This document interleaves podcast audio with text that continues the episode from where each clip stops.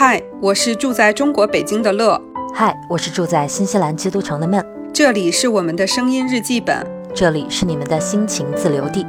欢迎来到 Lemon 电台，欢迎来到 Lemon 电台。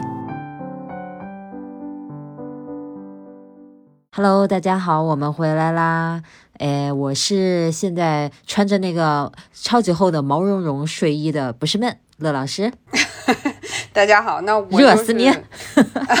我就是那个，呃，穿着短裤和背心，然后坐在家里吹着空调，然后还感觉后背在冒汗的乐乐。我刚才还考虑了一下，我开不开暖气？听到这两个字是不是都不行了？你知道，这时候就准确的说了一句话：人类的悲喜并不相同。我跟你讲。咱们这期节目上线，距离现在录制肯定得几天嘛？我就希望到时候大家听的时候呢，能已经这个一个寒潮已经炫到你们头上了，能让你们凉快一点。哎呀，盼着盼着盼着是吧？已经跟我说了，就是受不了了，这寒潮赶紧来。是的，上周大概周四周五的时候，我跟那个孟老师说，我说我跟你讲，我这两天可能中暑了。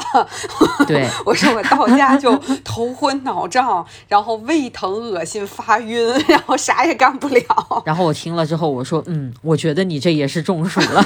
哎，最近这个我们各自都在这个自己的这个天气里面忍受着非常难受的这个挣扎呀。是是是，但是呢，就是在一个事情上，我觉得我们还是悲喜相同的，就是我们上一期的这个节目。对吧？这个我们来讲这个跟这个 My Bra 和这个女性成长相关的这个话题。就这期节目，刚才在开始之前，我还跟孟老师说，虽然嗯收听，就我们单说小宇宙的数据啊，就是看看似收听没有那么多，但是却收到了很大很多大家的这种共鸣的回复，在我们的这个评论区，在我们的两个听友群都有很多。其实我俩都算是之前都做博主蛮长时间的嘛，所以现在看待这个数据的那种，就也不会说只要是数据高我们就很开心。尤其像做这个播客节目，更多的是跟大家聊聊天嘛，就是交流一下这种感觉。所以当我们看到。这一期虽然播放量没有很高，但是在评论区里面，就是大家真的会觉得讲出了很多年没有讲出的话，我们就会觉得很开心，因为真的是有很多事情也是我们切身的体会。我觉得真的是女生之间可能那个共鸣点有达到。是的，尤其是上一次我们聊到哪哪个地方特别多人评论呢？就是我们说那个中学的时候，那个发育比较早的女生。当时就会被一些男生去调侃啊，包括会觉得被孤立呀，就因为那样去聊就很不礼貌嘛。那作为那个当事人，肯定是很不舒服的。那一段我记得很多朋友跳出来就是说，哎呀，有讲到自己的那个经历，对吧？是的，是的。包括就是我们说这个小的时候，那个自己没有一个正确选择内衣的一个观念或者方法。然后我记得这个地方也有很多人有就是共鸣的感受，就是说，对对对，嗯，是是，所以看来来这个大家在这个特别是学校生活里面，对于这个身体的这种变化，就我一直个人认为啊，我们的国内的这个呃中学包括高中的这个教育体系，其实对嗯这种发育成长类的这种嗯怎么说，就是正念的一些东西。就是还是挺欠缺的，所以我觉得可能是不是跟这个也有关，就是造成了可能这个过程当中我们会遇到很多很多这样的一些事情和问题。你像就我们当时聊到说发育这些事情，很多人不是都是说自己的妈妈也没有教自己很多事情吗？是，我觉得从家庭开始这件事情就已经好像是不太好谈论，是，然后再到学校也整个大环境就是这种感觉，是，所以我觉得也不意外，是吧？是，虽然觉得就是这个真的很很需要去调整去改变啊，但是真的不意外。是，所以其实就是上期节目我有提到过，其实我就属于这个 cup 比较大的这个女生。然后呢，正好我当时在这个学生时代，又是那个就是班干部，这个这个词非常的这个有年代感。现在现在不知道学校里这是不是也叫学生干部，对吧？就是我我一直叫干部，应该是这这么叫，对吧？哎，这个可以请教一下那个呃，你妈妈可以请教一下阿姨，她不是从事这个教育工作吗？然后是不是现在还是这么叫这个学生干部这这个词啊？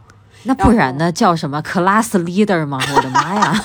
然后，所以，所以那个时候就是我的经历来说的话，就是一方面，你知道，大家对那个班干部其实也是有一种抵触感，有。对吧？和那个界限感很微妙的，我跟你说，班干部是同学跟老师之间的那个通风报信的那个角色嘛，有时候是的，对，总有一点提防那个心理，会觉得班干部跟老师好像是一条船上的那种。对，所以呢，就是我既有这个刚上上期我们说的这个问题，然后我同时又是一个班干部的身份，你的身份很复杂，我跟你讲。是，所以我就想说，其实我在我的特别是高中时代，就是还是有很多就是成长中这种所谓有一些被孤立感，然后被嗯别人排斥。呃，特别是呃，你知道，就是在这个学校里面，又容易有那种抱团的人，小团体。就我们，哎呦，对吧？我们有看过那个，大家应该多多少少都会看过那个美剧，那个《Gossip Girl》，那个绯闻女孩。哎呀，我也想到这个，对吧？我也在想，你会不会提这个？是是，对，就是，所以我就想说，就是在中学时代。呃，这个事情，我觉得我讲到这儿，可能很多人都会说，嗯，应该也会有类似的感受，但是不一定大家是在哪个角色上。是的，是的，有可能大家是抱团的那个人，有可能是围观的，有可能跟你一样是班干部什么的。对，但是我我是觉得，乍一想，好像一般来讲，我是那个围观者。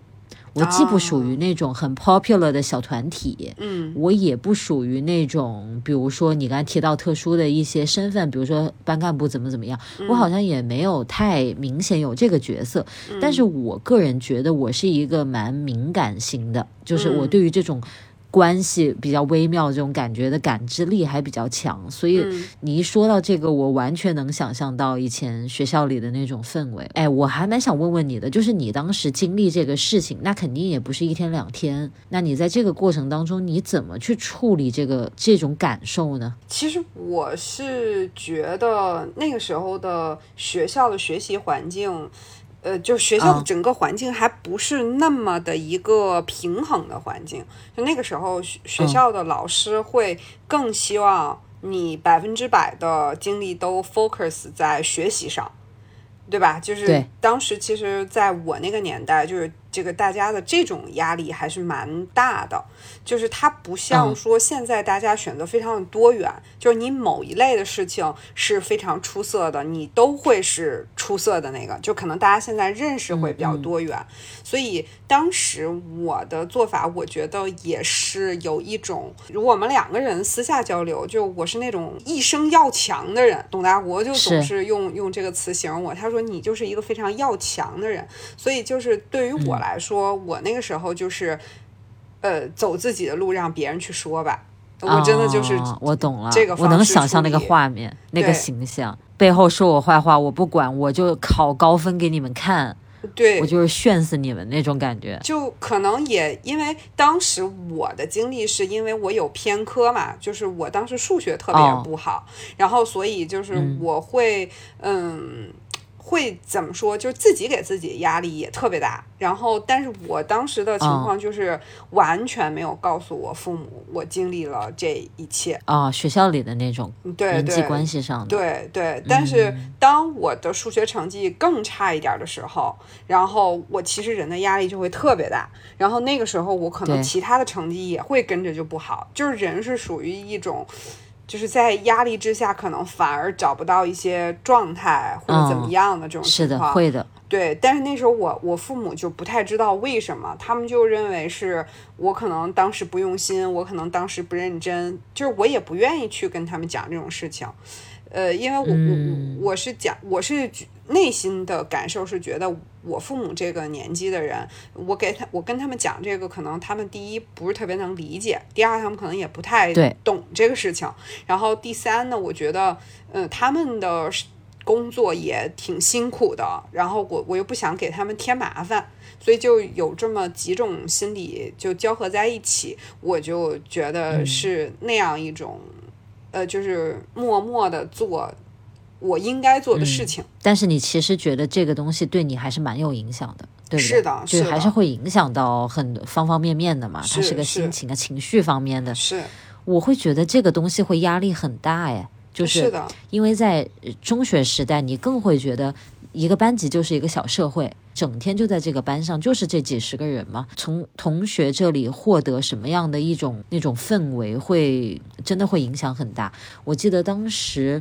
嗯，班上有同学就是那种，那小学的时候，哎，你想想，那才几岁的时候，天呐，小学可能大概十岁、十一岁这个时候，高年级了啊。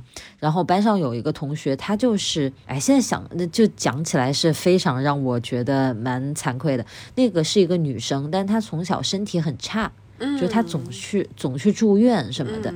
然后也因为她可能有点什么基因上的一个问题，所以她长得就比较奇怪。就是他的五官长相有点奇怪，那你知道在小学那这样子的话，就很容易被人拎出来去调呃调侃嘛，去开玩笑啊，去笑他，因为会觉得他很跟大家不一样。这时候恰恰他成绩还特好，然后他很小年纪就戴着很厚的眼镜，就有更多被同学拿出来去那个开他玩笑的点什么的。记得有一次我们上一个什么课，在外面。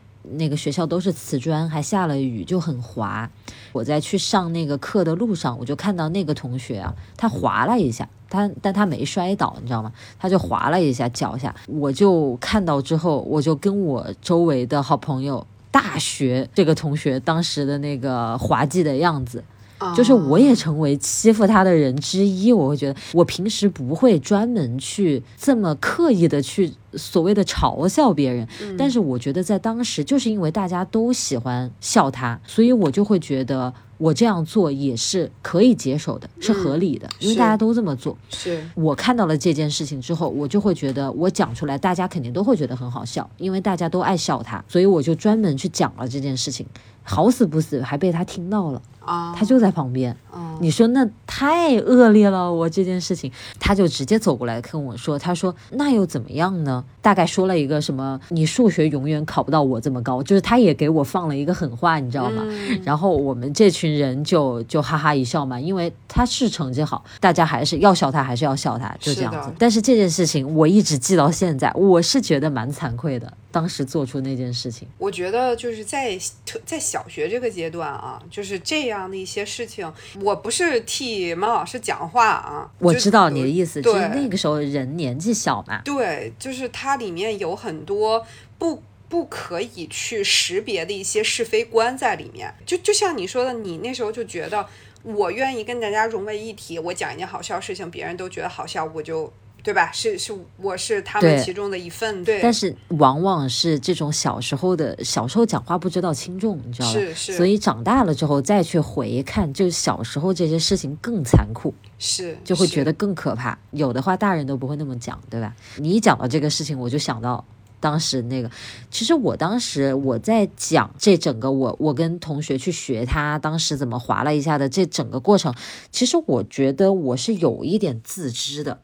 就是我心里的有一部分在质疑我自己，我真的想这样做吗？就是我其实内心有一部分迟疑，但是是我的那种更希望去融入这个大群体的那种愿望战胜了这一点良知，你知道吗？在那一刻，所以我就还是选择了要去讲。但是我现在都记得那种那那个心情。你没有说这个话之前，我没有想这一点啊。其实，嗯，这个事儿你就可以看。去孤立别人的人，或者说被孤立的人，其实都不好受。那个时候就是可能，我觉得，嗯，不知道是不是因为我们从小受的教育是说，大家应该差不多，或者是说，呃，总是有一定的标准，有个标准是一定的好，或者说一定的优秀，就大家可能更更愿意去趋同，所以就是。人嘛，又是必须去群居。你上课，大家一堆人一起去上课，所以可能你会更希望大家用同样的是同一个样子。所以就是对这个团体当中跟别人不太一样的那个，而不去分辨他不太一样是呃，他的这种不太一样是对的不太一样，还是错的不太对？呃，这个不重要，你没发现吗？是是不是？对，好像我们在这个过程当中都忽略了这件事儿，而且不是小时候哎。直到现在又有什么改变呢？是我觉得真的就是这个样子。是的，我还想起来，我小时候那那就更小了，一二年级的时候，我们有时候搞一些活动，就大家一一起坐在一个那个大礼堂里面嘛，就席地而坐，像体育场一样的，坐在那儿。然后我们班有个同学，哎呀，他不知道怎么那么有慧根啊，那么小的时候就他不是现在的小孩，就我们那么小的时候那。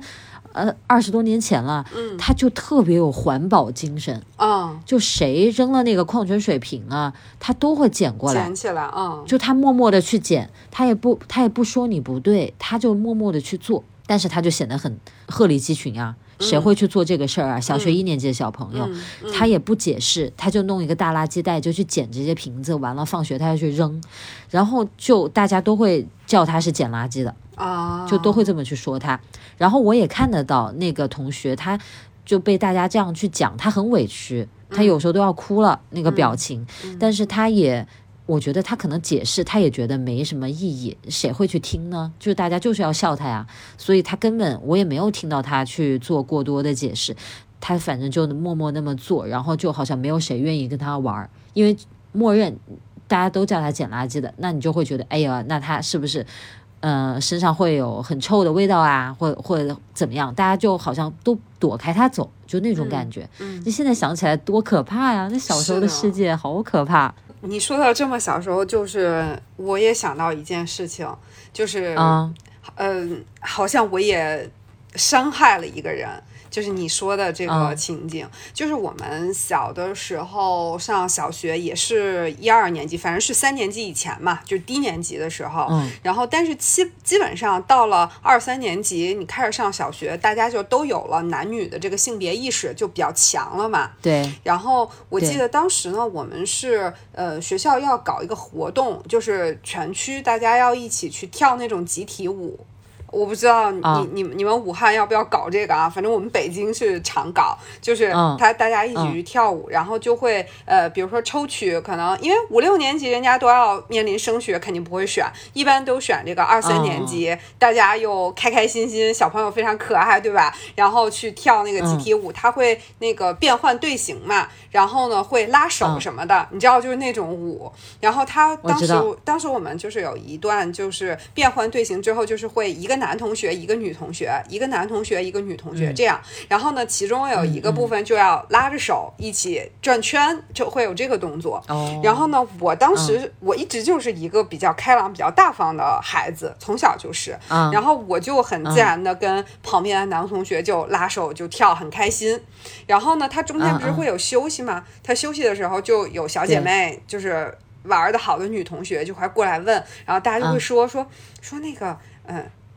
不能不不能跟他们拉手，就是一定要把那个校服的袖子 放下来，就是用袖子不要直接接触皮肤。对对对，就那个时候，就其实可能也没有什么根源，也不是为什么。就是大家都有那么一个共识，然后有有个女生就会这么讲，对，然后 是的，然后另外一个女生就讲说，是啊，说谁要跟他拉手，我就那样就是虚搭一下，就类似这种话嘛。然后我就想到了我自己就跟人家嗯拉了手，我突然间就觉得嗯我是不对的。然后一会儿不是休息完就又回去，我就又回去彩排嘛，然后我就直接就再不跟人家拉手。然后也不跟人家多说一句话，我就直接把自己的校服袖子放下来，也是学他们那样去去跟人家拉手。然后我还记得那个男生当时非常的吃惊，因为就是之前我们都是好好的跳呀，很开心，然后嘻嘻哈哈的。然后为什么突然间过了一个休息，这个人就好像我身上有病毒一样，就那样隔离了我？对对对。然后反正我记得那个男生就是很就是吃惊，不相信又。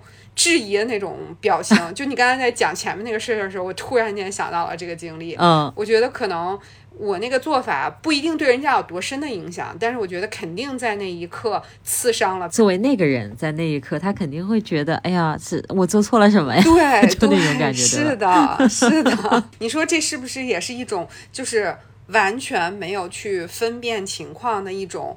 跟风之后，跟你的小团体做了一样的事情，就把所谓的一些对的事情不做了，去让别人难堪，去一定程度的去孤立了那种，去孤立了别人。但是你这个例子，我觉得真的是很有那个年纪的特殊性，是就是当小孩刚意识到男女有别的时候，这是一个特别敏感的话题嘛，就。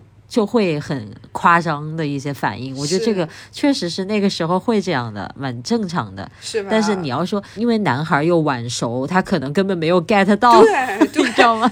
然后我刚才就在想，我可能真的当时伤害了人家，就是人家会觉得。就刚才不是跳的挺开心，玩的挺开心的，为什么突然间把我当病毒一样了？我我相信会是这样一个心理感受。我还记得人家那个就是又震惊又又又难以理解的眼神。但是在当时，就是我们俩举这些例子，都是我们去给别人造成了一点那种嘛排。排斥别人的那个感觉嘛，但是在当时真的就是好像没有那个自查力，也可能是因为年纪小。当然，我们后我们也可以讲，我们现在长大了也会有这样的事儿。这种事儿肯定不仅仅是小时候了，但是在。你当你在这件事儿里面的时候，就好像很难去看到事情的全局，他还是需要一定的判断力，是不是独立思考的能力？是。那在小时候肯定是这个这个能力要差一点，然后小姐妹们都把这件事儿渲染的那么可怕，你一回想，完了完了完了完了。是的，哎，但是我我就在想你刚才说的话啊，你说就是我们现在其实也一样。我就突然间在想到，其实我们现在的做法，就是看起来好像比小时候高明很多。因为现在我们肯定，如果说不想和这个人成为朋友，或者说不想跟他走那么近，我们会用各种各样相对来说有情商、看起来呃非常高明的方式去对去躲开这个人。但是我我觉得就更加虚伪了。还不如小时候那个直接的，我把校服的袖子放下来，我不想触碰你来的直接。不得不说，就是考虑会多很多，是真的把事儿弄得挺复杂。就长大之后，是那更别说那个工作之后了，那还可能很多东西涉及到利益了，就更麻烦了。我天，哎，我说一个那个很就是很接近咱们听众的一个事儿吧，比如说咱们都是玩手账的，对不对？嗯，玩文具的，嗯。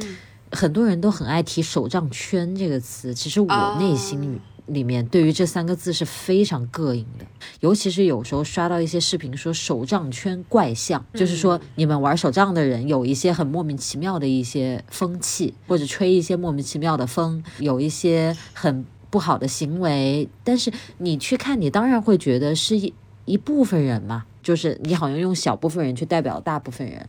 从几年前开始吧，就是我玩手账一两年之后，我就特别有意识的去避免把自己带入到一个圈里面，甚至有点怀念刚开始玩手账的时候，什么都不知道。嗯，就是一个人在和文具的这个世界里面去摸索，我就会觉得很纯粹。现在去回忆，嗯，就就是记录自己的生活。虽然那个时候会觉得，哎呀，也没个同好，我也不认识乐乐，我也没有谁跟我去交流这些事情。但是你后面乱七八糟事儿多了之后，你反而觉得那个时候好了。其实我们刚才提到了一些，就是所谓去孤立别人，但是那种小时候那种孤立，可能我们会有一些所谓攻击性的言语和动作。或者是说让别人感受到不适，比如说我们刚才讲的你讲的小事儿和我讲的小事儿都是这种，会让别人有一些感知。我有的时候啊，我不知道这种心态是不是有一点扭曲，然后就是在长大之后，我反而觉得，如果这件事情，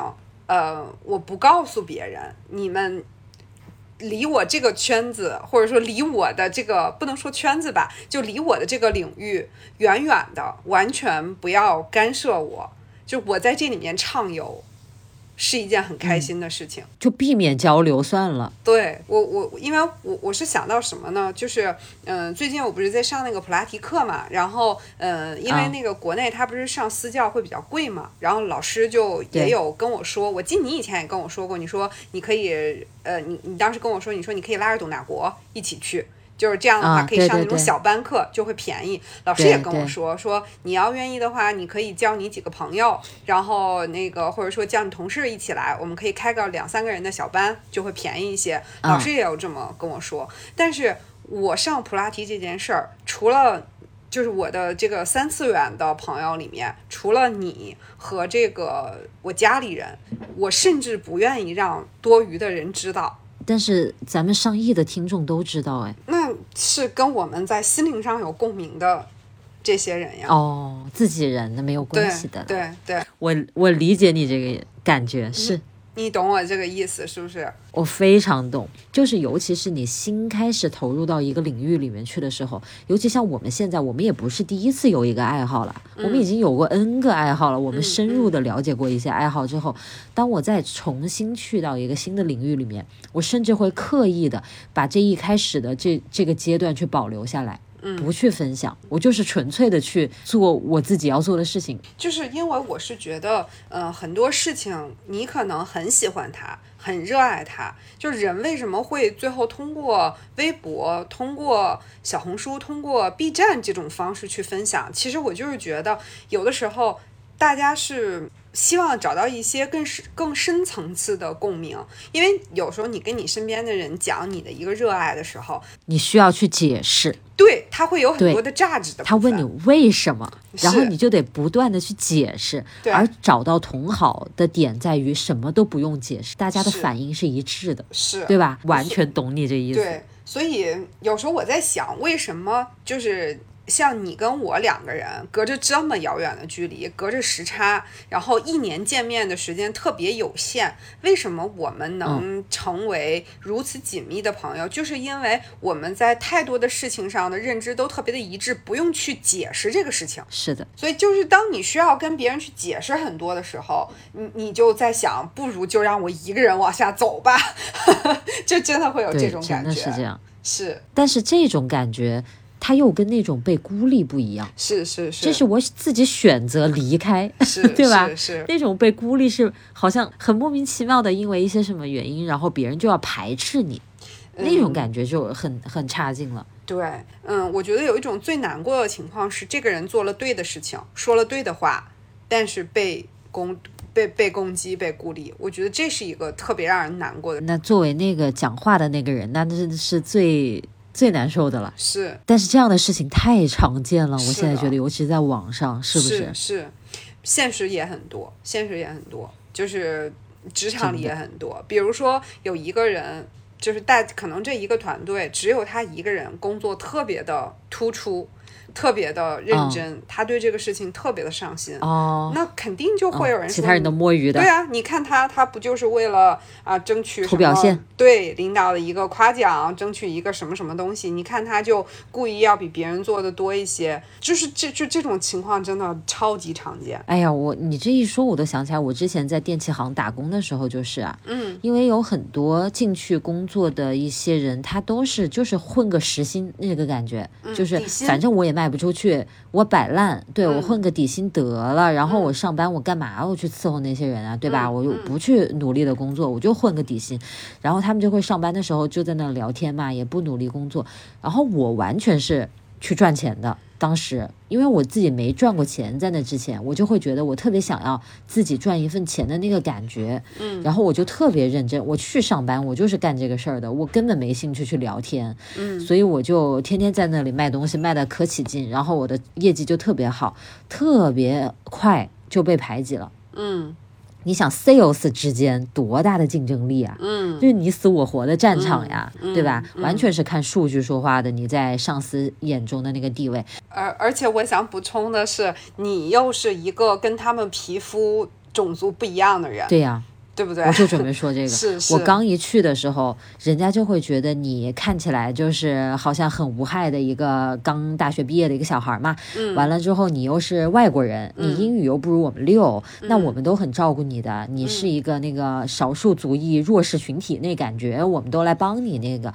结果等我已经很快的上手了那些工作之后，哎，人家鸟都不鸟你，你跟他打个招呼，他都恨不得要翻个白眼那一种。他会觉得，倒不是说你抢了我的。生意吧，那还是努力的人才会这么觉得呢。是，那不努力的人就会觉得你在显得我们这些人好像特差，对对吧？是你特别努力，你显得我们不工作，那你不是给我们找麻烦吗？对，哇塞，那我当时完全感受到了被孤立，但是我当时有一个心态上调整的比较比较妙的地方，就是我特别明确，我来这儿是干嘛的。嗯，我又不是来跟你们交朋友的，是，我是就是来做这份工作的。我特别想体验这个，因为我从小我就跟我妈到处逛街，我看了太多 sales，我一直觉得我很有天分做销售，所以当时我做到这个打这个工，我是非常认真去做这个事儿的，完全没有一份心说我我同时要跟同事们保持好的关系啥的，我又不准备在这儿干一辈子。我真的是觉得就是临时来体验一把，所以我完全就不太把这种东西放在眼里。你看我现在给大家感觉我是很在意别人看法呀，什么什么，但是在那半年里面，我不是此时此刻的我，我是另一个性格，我是另一个人。我觉得分事情吧，就像就像你说的这个一样啊，就是说，因为你拿出你再去做分享的这件事情。呃，就是担担心或者说是呃在意别人的看法，是因为你是在把自己的这个。心里的一些真正的一些认知，很真诚的一些想法拿出来跟大家分享，所以你很介意我在分享我本人，对。是是。是的，而那份工作的时候不是，对，它是份工作嘛，所以我真的就是我很认同你前面说的那个观点，就是我我因为作为一个工作了十多年、快二十年的人啊，我真的很认同，就是工作就是用于赚钱的一个方式。就是特别是职场这个东西，就是它是用于赚钱的一个方式。第一点，它是应该能够让你去获取你的报酬，这是最重要的。其次就是这个工作要带给你技能的获取。除了这两点，我觉得其他的一切都不那么重要。因为这个工作又不是说必须跟你绑定，一辈子只能在这家公司，对吧？我在这儿，我成长了，我换地方呀，对不对？是的。但是有很多人他会他会觉得这个职场的同事之间的关系，他会看得特别重的。嗯，对。或者就是有的人他就是希望在任何的地方都能去，呃，有一个圈子。和和睦睦的。对，或者不一定是和睦，但他都希望有个圈子，有一些人，嗯，就是跟自己能够在一些事儿上能怎么样绑定。就这这些人，他通常会有一个特征，就是，哎，我这个说话说出来会不会有点 mean？就是他会去去希望时时刻刻都能有人和自己一起做点什么事儿，他很难去呃独完全独立的去做好这一个事情。啊，包括去吃饭啊，我知道你说的可能是更极端一点的表现了，是可能这个比较明显的那一类人，我懂这种，对，就是做上个厕所都要有人陪嘛，是的，是的，是的，对，这个可能就是大家对于嗯怎么去自处和与他人相处的视角会不太一样吧？我觉得可能根源还在于这个吧。我觉得可能就是从小到大的这个成长过程当中，怎怎样找到自己的位置。的路径，他可能长期以来，他每次的路径都是，当我靠到了一群朋友，我们几个人捆绑的很紧密，这个时候我就觉得有安全感，有存在感。嗯，可能这就是他他的这一种理解方式。所以这样到了以后呢，他自然而然的就会还是想要寻找，就是安全区嘛，这就是他的那个所谓的安全区。他习习惯再进入这样一种关系里面。我就是觉得，我越长大，我越意识到这一点。我希望我自己能。自己能立得住，而不是说我需要去靠一个圈子这样子。对对，我是觉得人是需要朋友，需要很紧密的朋友，这点我很认同。嗯，比如说我跟你，我跟我其他的朋友很紧密的朋友，我认为这点很重要。但我真的并不觉得一群人必须要天天绑在一起，有一些特别一致的一些什么样的行为，有一些什么样的一致的观点的表达，这个。群体里面一个人说类似的话，另外一群人必须说类似的话。都得附和。我认为这件事情对于我来说意义越来越低，就是逐年降低。我我完全真的，我跟你有一样的想法，而且我会我会就是现在我会有个雷达，比如说我现在新认识了朋友，然后我一旦感觉到有这样一种气氛，嗯，就是有人会对吧？他一说一个什么观点，然后立刻有人去拍他马屁，就哎，对对对，你说的对啊，我们都这个想法，你会觉得好像就是有一些人他没有一个很稳固的是非观，对，他的是非观就是那个人讲了什么，就是他他就他就要怎么讲，哇！我一发现这个，我就会有一点要后退了。我现在怕进入这样一个关系里面。我觉得在学生时代的时候有过呀，就比如说有的同学很受欢迎的，然后你很想要进入他的圈子，你就会有一点讨好嘛。他一说什么就啊，对的，是的，是的。但有时候我心里想放屁，你是不是有病啊？你怎么会这样想？但是可能在当下，对吧？你你有别的一些想法嘛？然后你这样可能进入了这个圈子，但是。经历过这个，你就知道这帮人他不是真的朋友哎。我想说，你刚才讲那一段的时候，就想到了很多《Gossip Girl》里面的那个片段，感觉非常的写实，真的很写实。我觉得人性是这样的，但是但是我很开心，就是我后来厌倦了这一套了，现在不想再这样了，很累，真的。对，就是嗯，其实嗯。我我倒觉得，如果说大家是因为某种共同的、积极的、向上的，然后或者是喜好相同的东西，成为这样的一些圈子也好、团体也好，相对来说还会好一点。就是我觉得更不太让人接受的是，大家因为一些负面的一些东西去抱团的时候，我就觉得哦，我懂了，相当的一起骂个谁呀？对对，这种对。专门做个建个群去吐槽谁，呃，而且这样的群体，我觉得特别像你刚才说的，就更容易解散，更容易被瓦解。嗯，就是这种感觉。嗯，在这种团体里面，一旦有人厌倦了这种模式，就是我不想再附和那个老大的话了，是这个人可能渐渐的就他要么会沉默，要么会远离嘛。然后对于这个圈子里的人，他就会觉得，哎呀，那个人好像是个叛徒似的。是，就那个人他他走了，他。不继续我们这个模式了，甚至这个圈子里的人会开始讨厌那个人，是的，因为你背叛了我们曾经的这个模式，对，也就是你发出了对我们的一种否定，所以就可能什么都没发生，就因为你渐渐的远离，大家会开始开始恨你。对，我觉得这个真是很微妙的，对，很有意思啊。是，但是说回啊，我有时候觉得大人的这些行为。呃，所谓成年人的这个行为，就是也很幼稚啊！这不就跟小的时候，然后有一天就是一样的呀。对，小朋友有一个，大家都都是呃穿着那个呃每天背心裤衩在那儿跑来跑去，突然间有一个小姑娘有一天穿了一条漂亮的小裙子，然后大家就会说啊，她穿裙子了，我们就不和她玩了。谁穿裙子呀？这不就是一样的行为？对，真恶 心。对。可能大家心里羡慕的不得了，你又不能说，人间真实 是是。然后我就突然间想到了，就是呃，我们两个人刚才闲聊的时候，然后孟老师也有举例，就说那个呃，有一些那个行为就是非常让人不能理解，只是因为有一些。跟自己都不相关的事情的意见的不同，也竟然能被孤立哦！我就想到了你刚才讲到的那个 case。我前面讲到，我有朋友，他们本都是十几年的好朋友嘛，然后在群里聊天的时候，对于现在发生的一些新闻聊的那个意见不统一，然后十几年的交情就拜拜了，就这样。哎，你说搞笑不都这么大的人了？是是，就就有点有点幼稚，是不是？其实我现在我会觉得我喜欢什么样的朋友呢？就是虽然我跟乐老师是很多观点都是莫名的一致，但我不不觉得说朋友一定要是什么想法都一样。是，我们可以想的不一样，但是求同存异嘛。就是你有存在的空间，而且我不会觉得说，比如说我跟乐老师有些什么事情想法就不一样，比如说。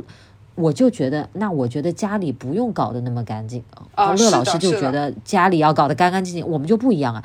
但是这个这个差异并不会给我压力，说我不能发表不一样的意见。对对，我不会觉得我发表了这个意见，乐老师就会不高兴了，或者要价值我，要看不起我了。对，那我都不觉得，这就是因为我们之间存在一个这个空间，这个空间让不同的意见能都在里面存活，所以我敢于畅所欲言。我觉得。你能包容下一个不不同于你的人，我觉得这是一个好的朋友。我可能会有一些困惑的时候，有一些烦恼的时候，我跟乐老师去讲，那这些事情，乐老师又不在我的生活当中，我们俩隔着这么远，对吧？可能这些事情跟乐老师一点关系都没有，但是乐老师会去听，也可以给出一些很友善的意见。那这些意见，我想采纳我就采纳。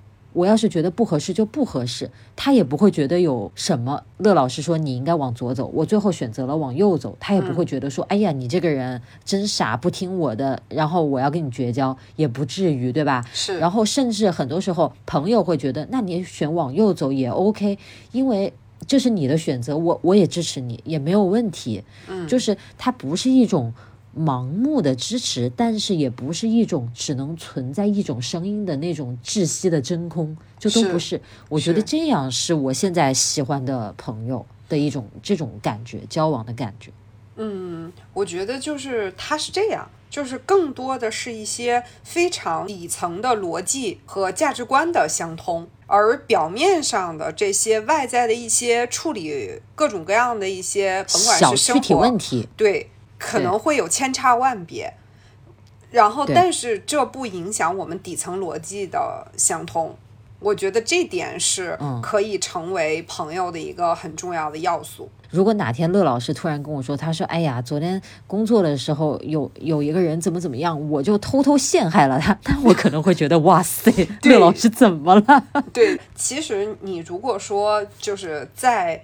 嗯，所有的事情上都必须要求所有的人跟你在外在的表现形式上完全的一致，那这也不太可能，因为本来人就是千差万别的个体。如果你就因为外在表现的一个不同，你就去孤立了他，那更是一件我在我现在看来更是一件可笑的事。所以我就想到我前面说的我那帮朋友，真的就是。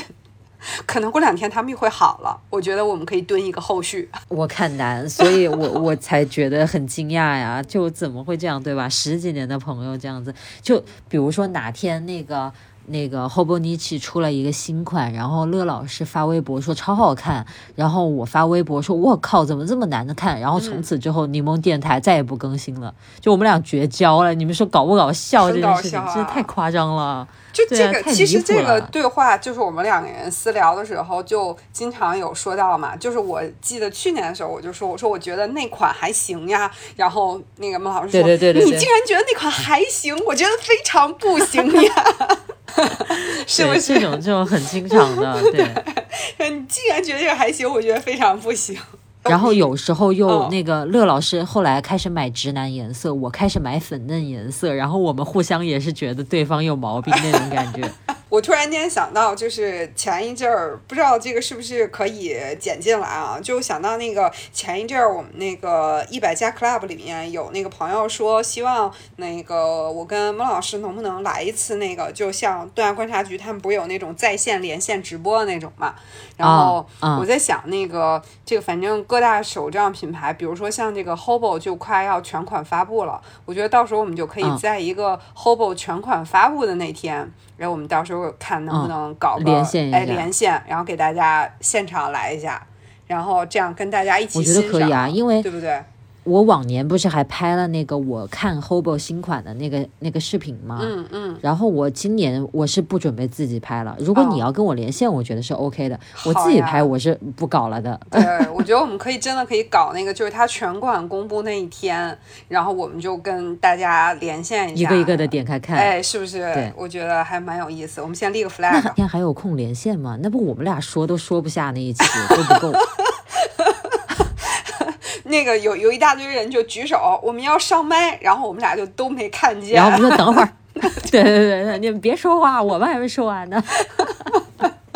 或者这样，我们就说这一款我觉得特好看，然后有人觉得不好看吗？你来，你来上麦，你来劝退我。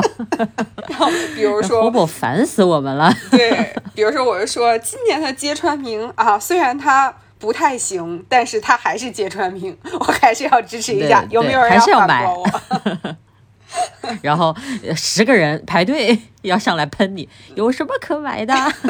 好，这个这块不知道我们这个 idea 怎么样啊？如果大家觉得可以，请你在这里扣一。对，那完了，这这次评论区要爆掉。嗯，好的，可以期待。全是一，可以可以，这个聊回我们今天其实跟大家聊的这个话题，就是一个其实从大家的一些探讨，从我们上期节目想到的，就是。因为人这个动物真的还挺复杂的，就是群居，然后又各自有特征，所以就是人跟人之间的关系真的是蛮复杂的。而且这个人际关系是。对生活的影响之大，真的是超过想象。但是你仔细去一想，真的是这个样子的。有时候就真的困扰啊，对吧？是。嗯，然后我们今天有聊到这种，比如说抱团，我们也都抱过团。是。然后我们说孤立吧，我们也都成为过被孤立的人。其实，在这个事环节，这个事情的每个环节，我们都有都有去站过。是。那现在。我们这个从大局一点的去想的话，就会觉得很很明显啊，站在哪个位置都不如忠于自己的内心。对，我觉得这件事儿是我想做的，是我认为对的，我就做。那你们如果非要排挤我，或者认为我是异类。这个是我不能控制的，其实说白了，这是你们的选择呀，这是你的想法呀，对不对？那我只要觉得我想这样做，我就这样做，我又不伤害谁，这个是前提了，我也没有违违反什么规定，对吧？其实现在这个，我觉得也更多的人会有这个意识嘛。你看，在网上有一些人会发一些东西去 judge 别人，下面评论区就会讲说，他一个成年人，他又没伤害谁，他为什么不可以这样呢？我觉得是这样的，是对吧？就是每个人自己的权利，他有选择的权利。我们那我们作为旁人，你何苦非要去笑人家一下？与你有什么关系呢？又说回那神奇的八个字了，关我屁事，关你屁事啊！真的是这样。是的，就是包括我们其实。呃，在我们之前的节目里面，包括我记得当年你有拍嗯一期你自己的这个就是下一年的手账计划的时候，你也有提到，就这两年的一个核心观点，我觉得其实我们也都有提到，就是更向自己看，向内看，就是看我自己，是的，我自己是不是保持着我自己的观点。我是不是这个独立的人？我是不是可以为自己发声？我是不是做了忠于我内心的应该做的一些事情？我觉得这是是我们都已经怎么说，就活到这把年纪了，好有点奇怪啊。但是确实是，嗯，就像这个疫情，大家都会觉得说，哎，我以前从来没有觉得这个自由是这么珍贵的一件事情。那我们其实越往呃前走，你会觉得其实。呃，可以为自己做的事情，自己可以掌控的事情，其实并没有那么那么的多。如果在这些可以掌控，然后我自己又可以为自己去活着的部分，我们都去关注了别人啊，我觉得就太可惜了。嗯，而且咱们其实前面也很多期都提到这个点，就是说要听见自己的声音，然后去相信自己的直觉。我们很多次都提到，其实今天我还跟老陈就是散步的时候还聊到这个点，就是说。现在网上的信息非常的爆炸嘛，然后有很多事情出现在我们的生活当中的时候，我们是有一个自己当下的判断的，我们是有自己的直觉的。这个时候，我有。呃，身边有一群有一个圈子，这个圈子都说，哎，你不应该这样，怎么怎么样，都说你不要去冒险去走这一步，对吧？然后这个时候，那我放弃掉我自己的这个直觉观点，我选择去相信别人。这样几次下来之后，你就会对自己的直觉越来越充耳不闻，是因为你会觉得每次做出的决定，我都是听了朋友的，我都是听了领导的，我都是听了家长的，永远是最终吧。不管这个过程是怎么样，最终永远是跟着他们的走。那越来越往后，你就没有自己的观点了，因为反正你的观点不重要。事实证明，你的观点不重要，你不应该相信自己，对吧？所以这个是一个很有毒的一件事情。虽然很多时候我们会有一点迟疑对于自己的意见，但是如果你能更多的去选择。听一听他，你谁没失败过呢？失败失败了算了呗，再来一次呗，对吧？在这种时候，你如果多有几次这样的机会的话，至少你能保持听得见自己的声音。而现在很多时候我们都听不见了呀。你说那种需要抱团的那种不安全感，可能太过于强烈了。我是什么声音都不重要了，我先跟着老大的来再讲。对吧？老大是怎么说的，我就先怎么说。我先找到一个组织，照着我再说，再往后就自己没有观点了，就成小跟班了。对，但是我并不认为在这个过程里面我们没有自省，就是我们也不是盲目的听从我自己的声音，因为其实自己的认知也确实是有限的，所以我们才需要跟朋友。嗯，我说的是朋友，而不是圈子。呃，才需要跟朋友去咨询一个意见，去讨论一个事情。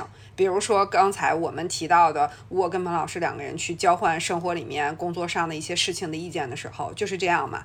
就是呃，所以我们有询问朋友的意见，也有自省的这个过程。当我会发现很多人，或者说呃，有一些感受到别人对我。的不理解或者对我的质疑的时候，我并不会去欠缺自省的这个过程。但是我觉得自省这个过程不代表是否定自己的过程，因为每个人都有认识的局限性，也有认自己的一些短板。那在这个过程里，是通过自省的这个方式去确认我自己，这是不是我真正想要的？这是不是我真正想做的？这是不是呃从底层逻辑上合乎？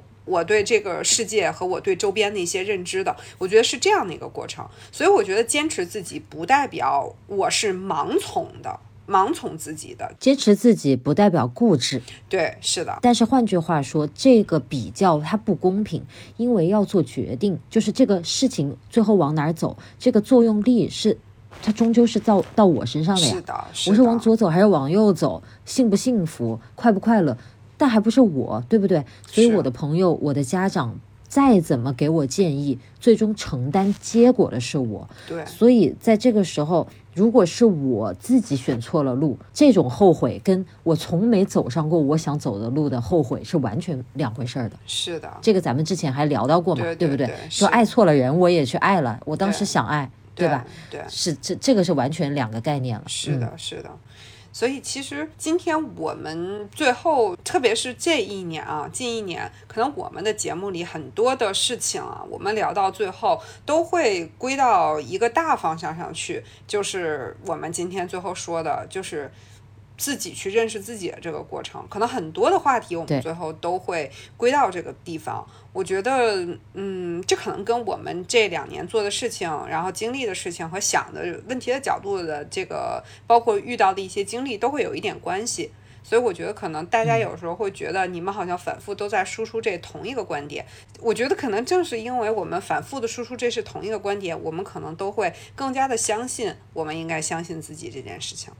我觉得是成长来到这一步了，因为在年轻的时候，我甚至觉得我自己不值得相信。我觉得我我知道啥呀，对吧？我赶紧听听别人网上的攻略去查，对吧？人家都说这个好，那这个肯定好，嗯，对吧？都是这样子。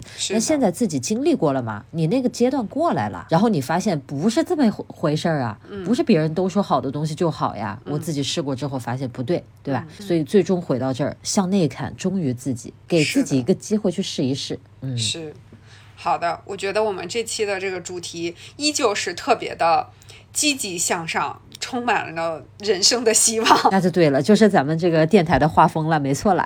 是的，是的，是的。其实这个话题，我相信可能这期也会有很多朋友会有一些类似的共鸣的一些事情，比如说我们前面讲到的，对吧？那些小事儿，尤其学生时代是是是，其实有很多事情规模往大了说，就是校园霸凌啊。我相信很多人会有这个经历。哎，其实我们刚才讲到了很多东西，包括那个我们我提到了多次那个 Gossip Girl，它讲的都是一个女孩子在这个小团体的这种情况，对吧？其实那个是因为我知道我们那个电台男粉也蛮多的，我还挺想听听，就是男同学的那个圈子什么的，就是搞这个孤立某个人，或者是呃我们。成为一个圈子是如何成为的，就是这种小故事的。嗯，如果有这个男粉可以满足一下我的好奇心啊，请你踊跃留言一下。听见没有，诸位男粉们，乐老师点你们回答问题了啊！到时候评论区里面小作文发起来啊。啊，好的好的，就反正还挺期待，就是大家跟我们分享很多呃。跟我们有共鸣的故事，或者自己的经历吧。对对对，我们不了解的经历，也也也希望能，就是大家也是我们看这个世界的一个很重要的视角呀。当然，也是我们的一扇窗户。是的，是的，很期待评论区里面大家多多分享。那行吧，我觉得今天聊差不多。是是，我们今天差不多就要到这儿结束了。然后我觉得需要一段口播，因为好像又有几期没有说了。反正就是我们 Lemon 电台的这个播客节目呢，就是不定期会在各大平台更新啊，包括大家喜欢的常听的小宇宙，然后还有一些我们常用的各种各样的平台，比如说喜马拉雅、网易云啊、荔枝、汽水等等啊，这个 QQ 音乐都可以听到我们。就是欢迎大家能够踊跃订阅 Lemon 电台，然后这个呃，祝我们早日这个听众上亿。好吧，就靠大家了。哎呀，我的妈呀！好的，指日可待啊。那我们今天就先聊这么多，我们下一期再跟大家继续聊。拜拜。好，拜拜。